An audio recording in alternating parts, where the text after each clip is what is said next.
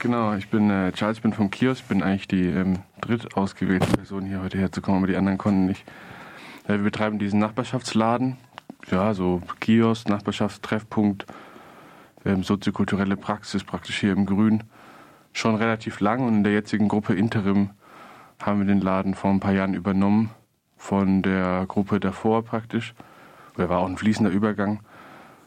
Und ähm, klar, in der Pandemie ist natürlich äh, schwierig, da sich was ähm, aufrechtzuerhalten, was ja auch für uns irgendwie auch Lebensmodell ist, nämlich ähm, um die Arbeit rum oder auch anstatt der Arbeit, Lohnarbeit, einfach so was Gemeinschaftliches ähm, aufrechtzuerhalten. Da strugglen wir auf jeden Fall. Im Sommer natürlich ging es auch ganz gut, so draußen und auf der Straße. Und äh, vor allem auch finanziell natürlich ist es schwierig. Ja. Wir haben äh, nie wirklich Rücklagen angelegt, äh, beziehungsweise ein bisschen Rücklagen, ähm, äh, die wir in den sonstigen Jahren irgendwie bekommen haben, gab es auch einfach in diesem Jahr nicht. Und äh, deswegen war dann auch jetzt gerade auch mit den Lockdown-Monaten eigentlich überhaupt nicht drin. also der Winter war dann schon überkommen. Ja, der Winter, sehr hart. Der Winter war hart, ja. Und dann äh, ist ein, auch ein, naja, denkt man, okay, Corona-Hilfe konnten ja eigentlich alle beantragen, so Vereine, alles mögliche Gemeinnützige. Das war irgendwie nie so unser Ding, da was äh, gemeinnütz einen gemeinnützigen Verein zu beantragen. Aber seid ihr nicht Verein? Wir sind ein Verein, genau, wir sind, aber nicht gemein, wir sind aber nicht gemeinnützig, wir sind genau genommen nicht mal ein eingetragener Verein. Und da äh, haben wir ganz viel recherchiert und zuletzt kam auch immer raus, da ist man einfach nicht antragsberechtigt. Okay. Also Hätte auch nichts geholfen, jetzt da irgendwas Eingetragenes draus zu machen. Ja. Geht ja dann um die Vergangenheit, was, hat, was waren da für Umsätze und so, genau. Also quasi eine bürokratische Hürde, die euch daran gehindert hat, finanzielle ja, Unterstützung zu bekommen.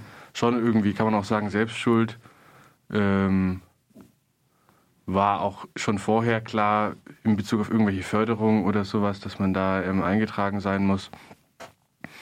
Aber ist auch ein bisschen so unser Ding halt. Ja. Und jetzt so, also das letzte, was ich mitbekommen habe über, ich glaube, es war eine Rundmail, war, dass ähm, es irgendwie Stress gab mit der Stadtbau, weil das ist ja euer Vermieter, oder? Mhm. Ähm, wegen Mieten, die ihr nicht zahlen konntet. Mhm. Und also so wie ich das irgendwie gehört habe oder wahrgenommen habe, war es so, oh Gott, irgendwie Kiosk steht auf der Kippe. Ähm, seid ihr da mittlerweile wieder aus dem Schneider gekommen? Hm. Ja, wir haben uns gedacht, ja gut, ähm, äh, keine Corona-Hilfe, aber unser Vermieter ist ja die Stadtbau, also halb öffentliche Hand irgendwie. Schreiben wir denen einfach, dass wir kein Geld haben. Und die waren sehr zögerlich, was so Mietminderung anging haben sie auch im letzten Sommer schon teilweise so leicht gemacht, mal 25 Prozent.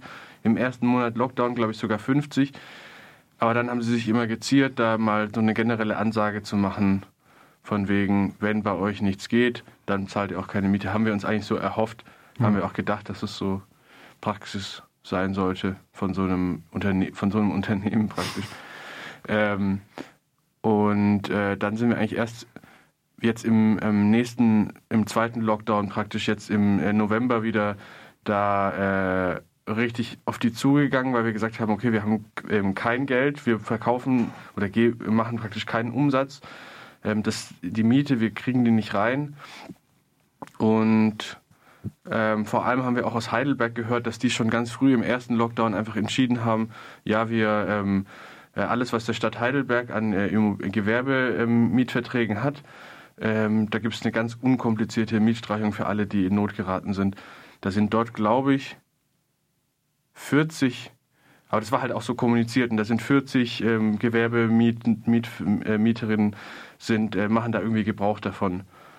Ähm, und dann haben wir auch ein bisschen mit Fraktionen kommuniziert hier und gab es auch eine Anfrage von der SPD, äh, woraufhin herauskam, dass ähm, wir eins von zwei Unternehmen sind, die überhaupt irgendwie in Not geraten, Unternehmen, also Gewerbemieterinnen sind, die in ähm, Not geraten sind. Äh, und jetzt wegen dieser Anfrage oder auch einfach zeitgleich parallel oder so hat die Stadtbau tatsächlich entschieden, dass sie die Miete uns streicht für die Lockdown-Monate. war dann doch überzeugend, dass wir nochmal noch mehr recherchiert haben, dass wir wirklich nicht antragsfähig sind für, äh, für irgendwelche Corona-Hilfen. Das war immer deren Ding. Ja, die Situation verändert sich, es gibt neue Hilfen, ihr müsst da eigentlich irgendwie was beantragen und so. Und das sind ja aber so generelle Hürden, an denen es da bei uns scheitert. Glücklicherweise macht, hat die Stadtbau jetzt auch mitgemacht. Okay, also wurde euch Mieten erlassen. Uns wurde die Miete erlassen, genau. Und zusätzlich der Slow Club hat auch einen, ähm, äh, mal einen Stream für uns organisiert, wo wir ein bisschen Funds sammeln konnten. Vor einem Monat oder so war das, glaube ich. Genau, so, sowas, ja. Ein Soli-Stream. Ja. Danke, Slow Club. Danke, kann man an der Stelle auf jeden Fall sagen. Ähm, ja, das hört sich ja dann eigentlich ganz gut gerade an, oder? Also, genau. Wie, würdet, wie würdest du die Situation gerade für euch beschreiben? Könnt ihr wieder durchatmen? Ja, ja finanziell sind wir aus dem Schneider. Und was so äh, allgemein irgendwie die äh, Notwendigkeit oder auch Sinnhaftigkeit von so einem Ort, der ja auch irgendwie eine Art, keine Ahnung, schon in die, ähm, ähm, zumindest was die, was die, was das Zusammenkommen angeht, ja auch in eine Art ähm, äh, gastroähnliche ähm, äh, Örtlichkeit irgendwie auch geht. Wie sinnhaft es ist, jetzt, jetzt in den letzten und nächsten ein, zwei Jahren sowas zu betreiben, ist natürlich auch sehr fraglich. Und äh, deswegen ähm, ist es aber auch total cool, dass die Stadtbau da jetzt einlenkt, weil so kann man das dann auch entspannter einfach ein bisschen an der Seite liegen lassen, ja. bis es irgendwie wieder mehr Sinn macht, sowas, ähm, äh, sowas richtig anzugehen und so. Habt ihr da schon konkrete Pläne, wie ihr das angehen wollt oder wie ihr generell in Zukunft das Kiosk gestalten wollt? Ja, es gibt ja, es gab ja diese ähm, Ausschreibung eben von der Stadtbau zusammen ähm, mit so einer Anwaltskanzlei haben die das äh, Gebäude, das Eckhaus vorne Adlerstraße, Belfortstraße und auch den Kiosk ähm, ausgeschrieben zum Verkauf. Und äh, wir haben uns da beworben praktisch. Ähm, nicht nur hier Kiosk, aber so als äh, Hausvereinigung. Und da sind wir in einem ähm, Prozess, muss man auch sehr verschwiegen sein, ähm, irgendwie, was diese ganzen Modalitäten angeht. Äh, und da ist natürlich unser Plan, irgendwie den Kiosk auch äh, im Rahmen von so einem Hausprojekt vielleicht ähm, ähm, noch besser in, ins Viertel integrierbar zu machen, sozusagen.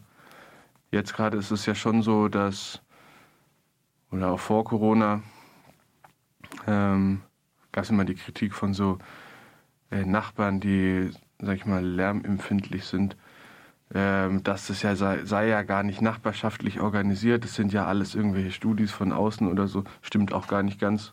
Sind schon auch ein paar Nachbarn dabei, Nachbarinnen. Ähm, aber so äh, als so Hausprojekt ähm, könnte das vielleicht noch mehr so einen ähm, Viertelcharakter bekommen. Hm. Genau, mal schauen. Aber das ist äh, auch unser großes Projekt gerade da, diese Die Bewerbung Situation. durchzukommen.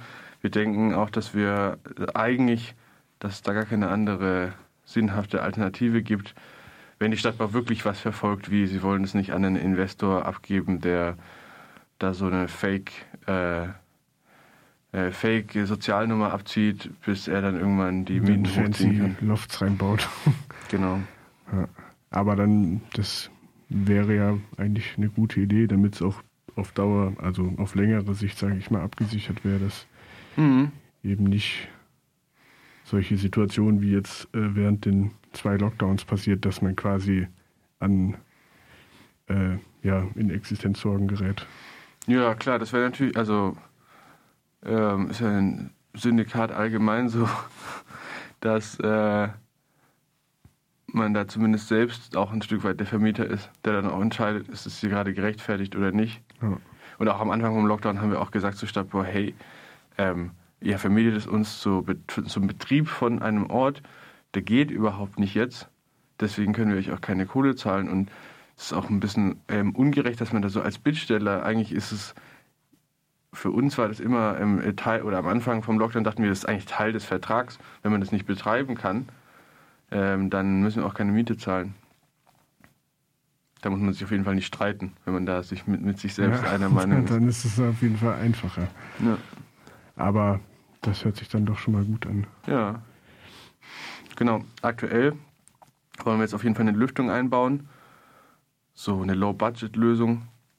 Es gibt da, es gab da vom Max-Planck-Institut hat irgendjemand diese für die Schulen so eine Lüftung, die die selbst so mit Schulklassen, mit Elternsupport und so. Das wollen wir auch ausprobieren. Einfach, dass ähm, wir da irgendwas auch anzubieten haben. Für uns selbst auch, dass wir mit gutem Gewissen vielleicht auch mal wieder auf irgendeine Art und Weise den Raum öffnen können